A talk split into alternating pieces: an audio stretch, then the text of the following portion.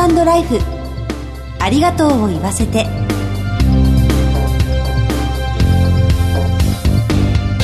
こんにちは。番組パーソナリティの久保井あさみです。いかがお過ごしでしょうか？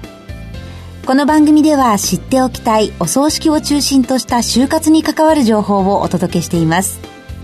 いつかは訪れるその日のために様々な分野からゲストにお越しいただいてお話を伺います。前回に引き続き女優の真瀬樹里さんにご登場いただきます。お楽しみに。ハートライフありがとうを言わせて。この番組は安心と信頼のお葬式全総連全日本総裁業協同組合連合会の提供でお送りします。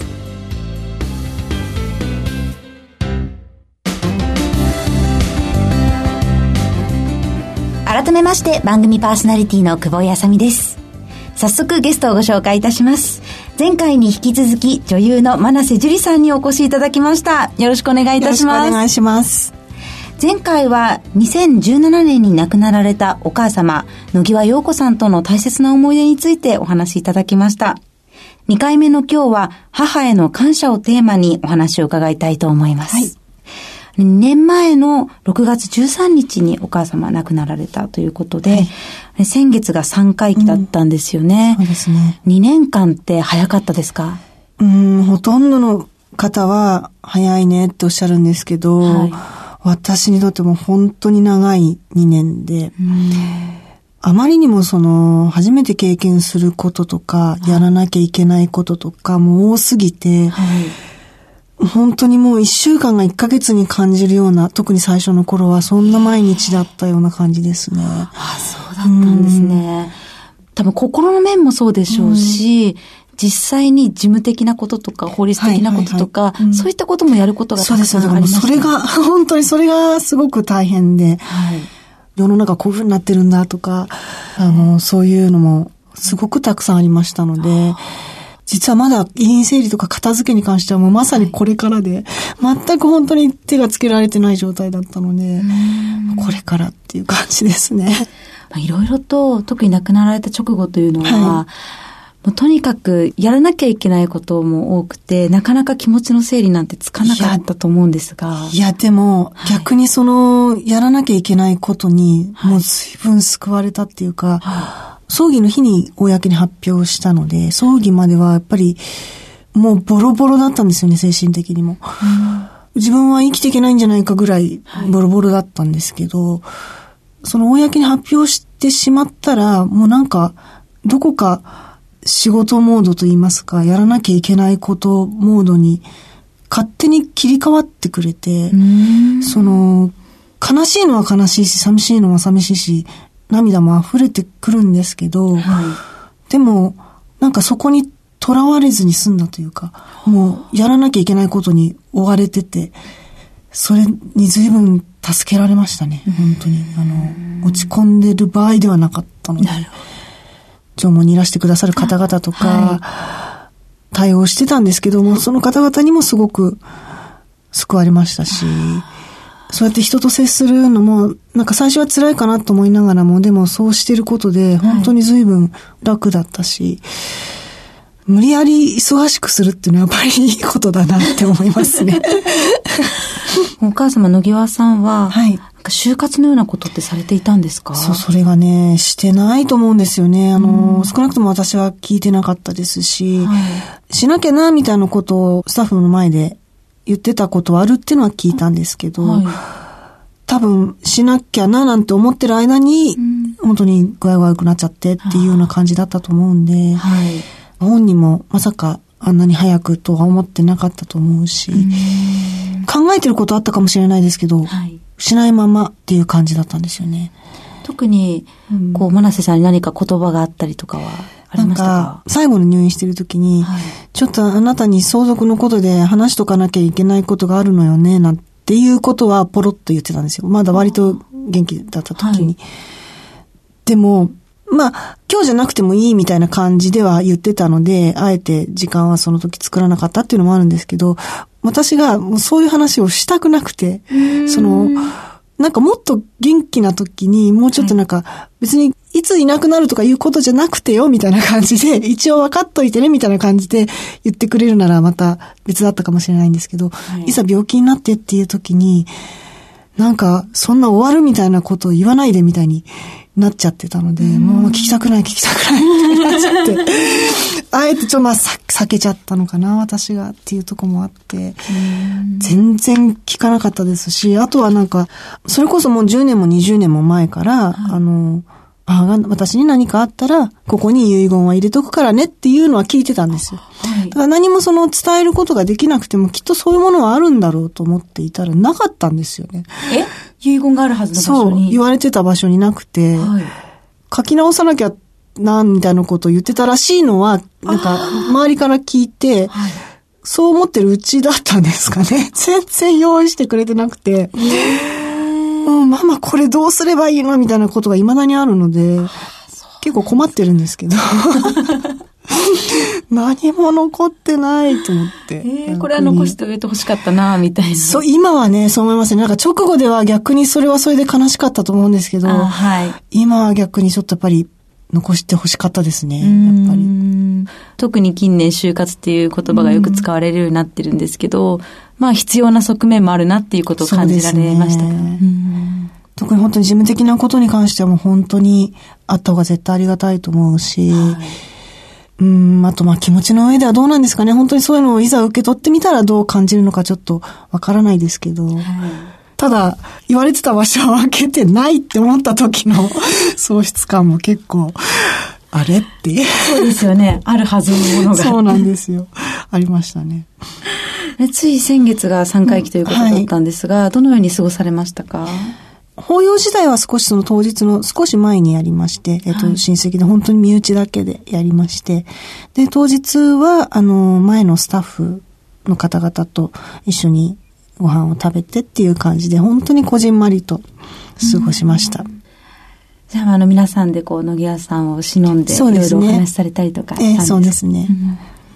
去年が一周期。そうです。そうですよね。はい、亡くなられて一年が経った時に、はい、お母様へのプレゼントをご用意されたんですよね。はい、そうですね。まあ、もともとはプレゼントをしようと思って始めたわけじゃないんですけど、はい、あの、まあ、本を出しませんかというオファーをいただきまして、はい、こちら今手元にもあるんですが、はい、母野際陽子81年のシナリオ、はい、朝日新聞出版から出されているんですね、はい。で、最初は、そういうの割と好きな人じゃなかったんですよね。自分の人生を語るとか。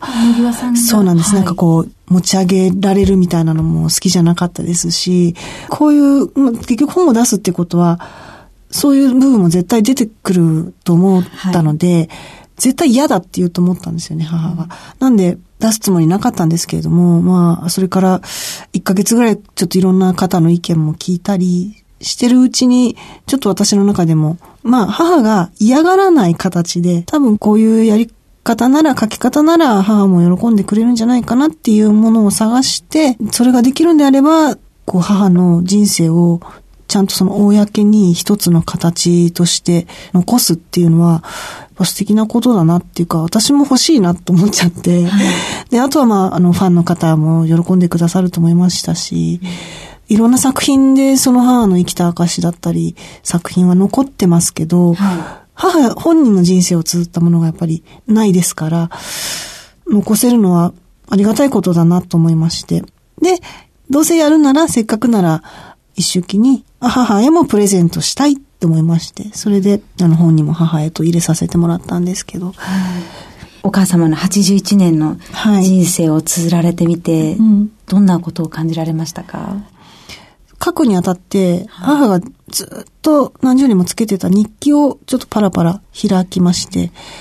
あ、こんなこと書いてたんだみたいなことありましたね。特に私のことをやっぱり必ず、一日一回どっかに入ってたりとか。へえ、どんなこと書かれてましたか？母の日記って、あの、記録日記みたいな感じだったんですね。今日は何をしたっていう、朝何時に仕事行って、何時に帰ってきて、何時にご飯食べて、何時に寝るみたいな、そういう記録日記だったので、はい、そんなに、感情的なことは全然書いてなかったんですけど、その記録の中でも、夕飯の時樹里の出てる番組を見たとか、はい、あと、ずっと何十年もつけてた日記の本当に最後の最後の一文が私のことだったんですよね。はい、私の番組を見たっていう一言だったので。ああ、そうだったんですかちょっとそれは一緒に見た、見てたんですよ、その番組実は。なんですけど、あ、これが最後だったんだと思って、ちょっとそれは、まあ、嬉しいような悲しいようなすごい複雑な気持ちでしたね。込、み上げてくるものがありますよね。まあでも嬉しかったですね。やっぱり本当に応援してくれてたので、はい私の姿をテレビとか舞台で見るのを喜んでくれてたんだなって、それで書いてくれたんだろうなっていうのはありましたね。もし、今もう一度お母様に会えたら、どんな言葉で感謝の気持ちを伝えたいですか？もう一度会えたら もう一度会えたらっていう言葉もあんまり考えてないですけど、そうですね。まあ、伝えたいこととしては、はい、やっぱり、まだまだ一人で生きていくにはすごい不安なこととか大変なこととかいっぱいまだまだいっぱいあるので、はい、まだあのほっといてどっか行かないでまだそばで見守って応援しててほしいっていう感じですかね、うん、すごく思いが伝わってきます、はい、では最後に今後について何かやりたいことなど、はい、そうですね。あのー、本当にいただける仕事チャンスがあることは、本当に何でも今挑戦してみたいっていう気持ちでおりまして、中でも私が得意としている縦に関しては、ちょっといろんなことやってみたいなと思ってますし、はい、縦を始めた時に本当に今思うと、やっぱり運命的な出会いだったなって思うので、縦との出会いが。やっぱりこれはちゃんとやるべきなんだろうっていうのも最近改めて思ったりもしてて、はい、で、好きですし、盾を生かしていろんなことやりたいっていうのと、あとは自分演者として役者として、やっぱり誇りを持てるスキルを生かした作品だったり、役だったりを本当にできる限り多くやりたいなとは思ってますね。ありがとうございます。はい、ありがとうございます。2回にわたり貴重なお話を伺いました。ゲストは女優の真瀬樹里さんでした。お忙しいところどうもありがとうございました。こちらこそありがとうございました。全日本総裁業協同組合連合会全総連は命の尊厳ご遺族の悲しみ一人一人に寄り添ったサービスを何よりも大切に考えご遺族の心を形にする地域密着の葬儀者が集まる全国ネットワークです。全総連加盟店ではお葬式の専門家である葬儀事前相談員総裁ディレクターが皆様からのご相談をお受けしております。お葬式のご依頼は安心と信頼の全総連加盟店まで。詳しくは全総連ホームページをご覧ください。すべては個人ご遺族のために。全総連。全総連。真瀬樹里さん、2回にわたり貴重なお話をありがとうございました。日頃から身近な方々といざという時の話をすることが大切だという就活の新たな視点をいただきました。番組のサイトからはご感想などメールでお寄せいただけます。次回の放送は8月7日水曜夕方4時55分からです。どうぞお楽しみに。進行は番組パーソナリティの久保井あさみでした。ハートライフありがとうを言わせて。この番組は安心と信頼のお葬式、全総連、全日本総裁業協同組合連合会の提供でお送りしました。